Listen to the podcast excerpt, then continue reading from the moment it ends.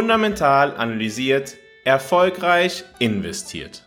Herzlich willkommen zu deinem Podcast zur persönlich optimalen Portfolioaufstellung. Ein neues Jahr, eine neue Situation und einmal wieder die Frage, wie stellen wir unser Portfolio optimal auf? Wie ihr wisst, teile ich die Portfolioaufstellung in zwei Bereiche. Einmal in dem Bereich der strategischen, langfristigen Portfolioaufstellung. Die langfristig persönlich optimale Portfolioaufstellung, die strategische Portfolioaufstellung fußt auf unseren Zielen. Sie fußt darüber hinaus auf unserer Risikoposition, bestehend aus Risikotoleranz und Risikotragfähigkeit. Sie bezieht ein, was ist unser Humankapital, was ist unser Finanzkapital, was sind unsere zukünftigen Verpflichtungen. Sie bindet diese Informationen ein in einen Prozess, der dann auf die langfristigen Erwartungen an den Kapitalmarkt schaut und versucht daraus die persönlich optimale Portfolioaufstellung zu bauen mit den Zielen als Horizont und mit dem Risiko als beschränkende Bedingung. Diese Portfolioaufstellung ist immer die wichtigste. Davon abweichend können wir kurzfristig gegebenenfalls Risiko reduzieren oder Risiko erhöhen. Das nennt man dann die taktische Portfolioaufstellung. Diese schaut dann auf die aktuelle Entwicklung am Kapitalmarkt, auf Bewertungen, auf die Phasen im Konjunkturzyklus. Wo stehen wir allerdings jetzt aktuell makroökonomisch im Jahre 2023 zu Beginn des Jahres 2023 und welche Ableitungen sind daraus zu ziehen für unsere taktische Portfolioaufstellung für ja die Asset Allocation. Ich möchte heute einmal ein bisschen präsentieren, wie ich denke, beziehungsweise welchen Ansatz ich verfolge, wenn ich auf das makroökonomische Bild in Bezug auf die Geldanlage schaue.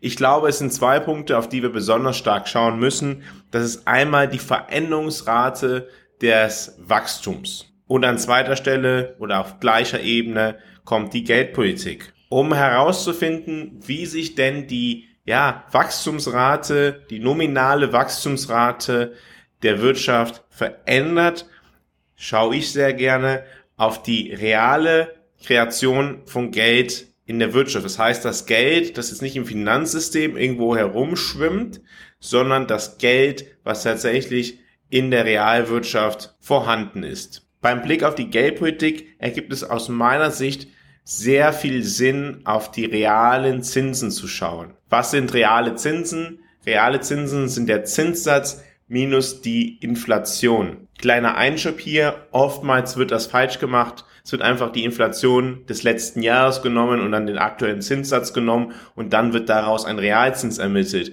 Es ergibt natürlich wenig Sinn, weil der Zins ein ja nach vorne gerichteter Zinssatz ist und die Inflation ein Wert aus der Vergangenheit ist. Wenn man dieses Prozedere nutzen würde, würde man ja einfach davon ausgehen, dass die Inflation einfach immer gleich bleiben würde, beziehungsweise immer so wäre wie im Jahr zuvor. Also das ergibt aus meiner Sicht wenig Sinn. Und deshalb nutze ich bei dieser Ansicht die Inflationserwartungen des Kapitalmarktes. Diese lassen sich ja relativ leicht ermitteln, indem wir auf inflationsindexierte Anleihen schauen und die Differenz in den Renditen zu ja nicht inflationsindexierten Anleihen uns anschauen. Diese beiden Felder Geldpolitik und nominale Wachstumsrate. Die führe ich in meiner persönlichen Übersicht, in meiner makroökonomischen Übersicht zusammen und ja, die, diese beiden Daten bieten die Grundlage für die Portfolioaufstellung. So, kurz gefasst. Wo stehen wir denn eigentlich jetzt genau? Aus meiner Sicht befinden wir uns in einer Zeit mit einem schrumpfenden Wachstum und einer restriktiven Geldpolitik. Also ein schwieriges Umfeld.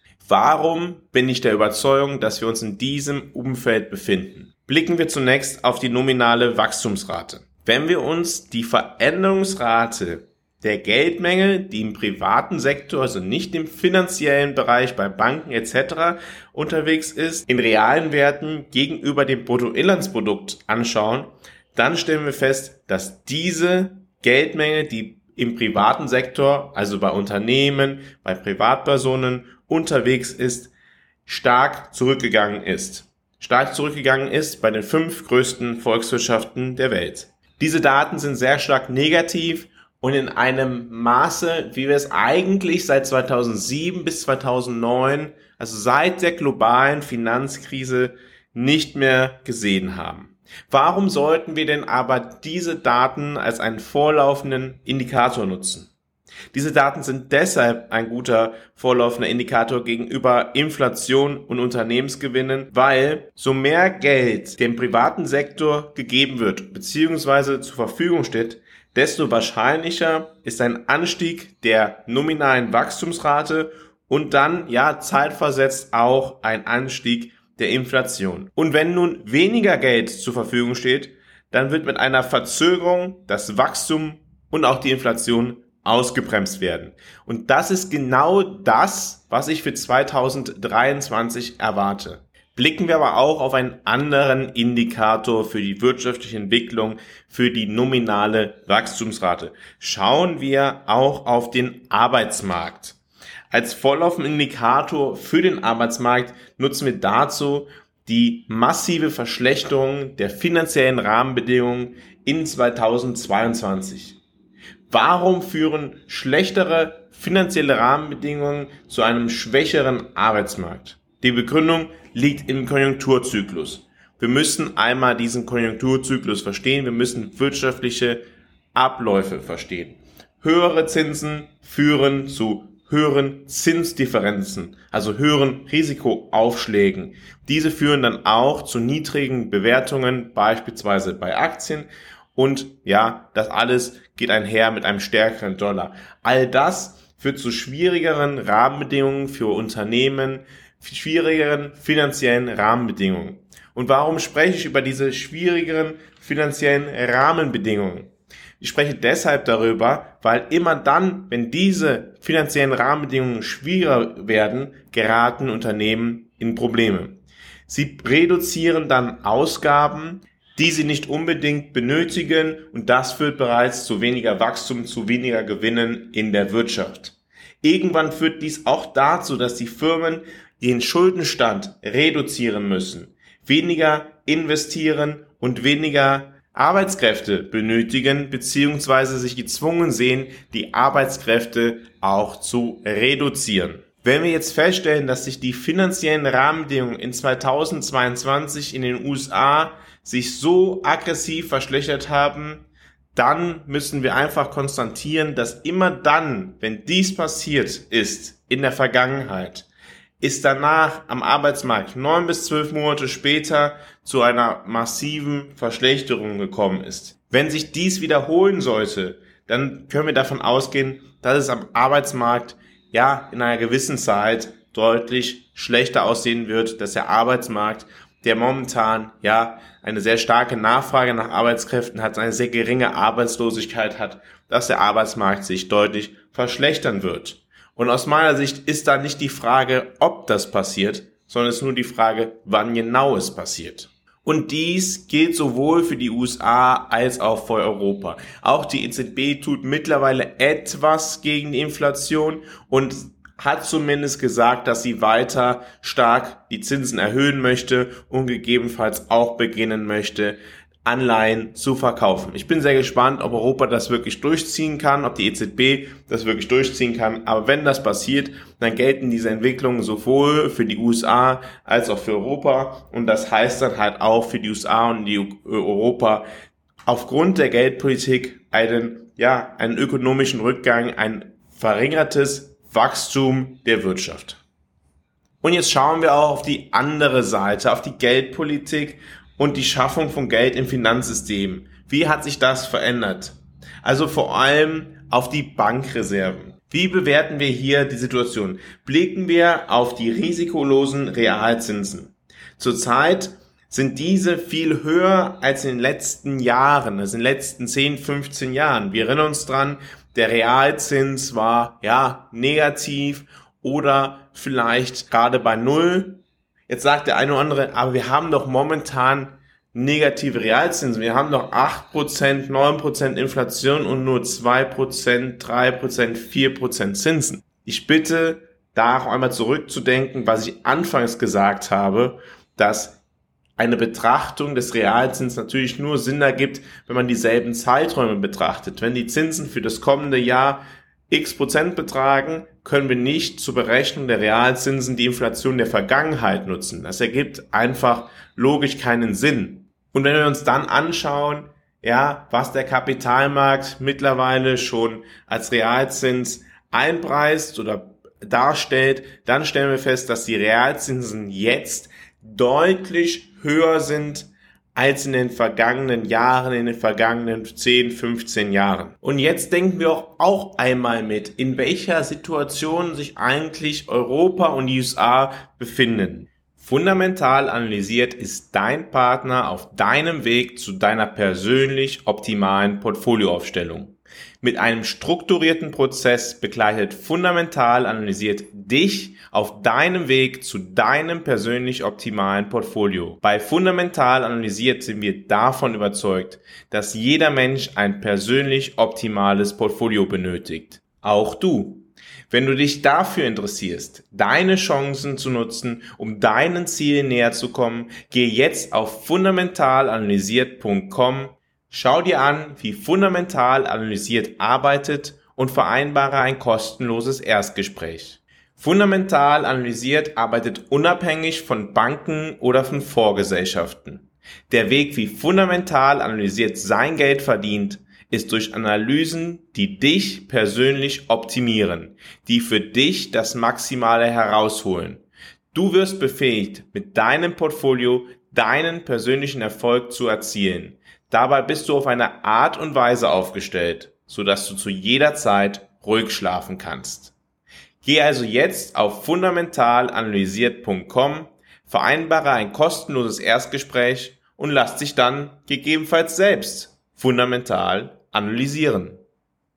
Europa und die USA sind jeweils hochverschuldete Gesellschaften. Es sind nicht nur hochverschuldete Gesellschaften, sondern auch Gesellschaften mit einer ja recht alten Bevölkerung. Das gilt insbesondere für Europa. Und das Produktivitätswachstum ist jetzt auch nicht gerade außerordentlich hoch. Das heißt, diese Gesellschaften treffen höhere Realzinsen deutlich stärker als sie es treffen würden in anderen Zeiten der Geschichte. Ein deutlich höherer Realzins führt dazu, dass ja gerade Wachstum teurer wird. Und es bedeutet auch, dass Investoren für eine risikolose Geldanlage eine höhere Entschädigung bekommen. Im Vergleich zu den letzten 15 Jahren sogar eine recht hohe Entschädigung erhalten im Zuge eines hohen Realzinses. In der Vergangenheit hat in den USA und in Europa ein hoher Realzins immer dazu geführt oder fast immer dazu geführt, dass Risikoassets eine schwierige Zeit gehabt haben. Blicken wir auf eine andere Kennzahl, auf die Veränderungsrate des Geldes im Finanzsystem, beispielsweise auf die Bankreserven. Das ist ein anderer wichtiger Indikator, um zu verstehen, wo wir stehen wenn viel Geld im Finanzsystem unterwegs ist, dann, ja, dann wird der Risikoappetit von Banken höher. Und was passiert, wenn es weniger wird? Naja, genau das Gegenteil. Wenn wir darauf blicken, welche Auswirkungen die Verkäufe von Staatsanleihen durch die Zentralbanken haben, welche Auswirkungen die verschiedenen Quantitative Tightening Maßnahmen auf das Geld, was zwischen Banken unterwegs ist, haben, dann können wir davon ausgehen, dass im Jahre 2023 das Geld, welches zwischen Banken unterwegs ist, den niedrigsten Stand seit mindestens zehn Jahren erreichen sollte.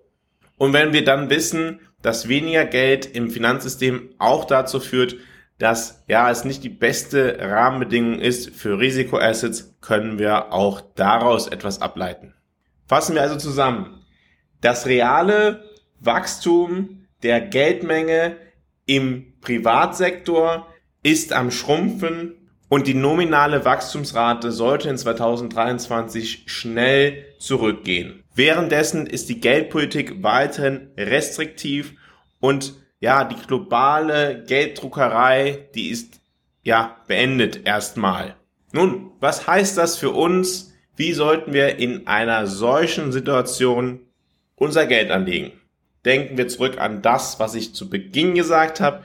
Der Kern ist immer die langfristige strategische Portfolioaufstellung und davon abweichend ist dann die taktische Portfolioaufstellung. Aus meiner Sicht heißt das, in diesem Jahr oder zu der jetzigen Situation sollten wir Risiko gegenüber der langfristig optimalen Portfolioaufstellung reduzieren und in Assets investieren, die gegebenenfalls etwas risikoloser sind. Wenn du mehr erfahren möchtest und dich auf deinen persönlichen Weg machen möchtest zu deinem persönlich optimalen Portfolio, geh jetzt auf fundamentalanalysiert.com und vereinbare ein kostenloses Erstgespräch. Vielleicht kann ich dir helfen auf deinem Weg zu deinem persönlich optimalen Portfolio. Wir befinden uns alles andere als in normalen Zeiten. Deshalb möchte ich dir helfen, mit einem richtigen Kompass durch die Stürme des Kapitalmarkts zu segeln und am Ende trotzdem deine persönlichen Ziele zu erreichen. Vielen Dank, dass du heute dabei gewesen bist bei Fundamental Analysiert, deinem Podcast zur persönlich optimalen Portfolioaufstellung. In der nächsten Woche wollen wir einmal auf das Thema der verschiedenen Sektoren am Aktienmarkt schauen und dann einen Rückblick aufs letzte Jahr wagen und schauen, welche Sektoren eigentlich im vergangenen Jahr besser und welche schlechter performt haben. Und dann wollen wir uns fragen, was wir daraus lernen können, in welcher wirtschaftlichen Phase welche Sektoren besser performen und in welcher wirtschaftlichen Phase welche Sektoren schlechter performen. Ich freue mich, wenn du dann wieder dabei bist, wenn es wieder heißt, fundamental analysiert, erfolgreich investiert.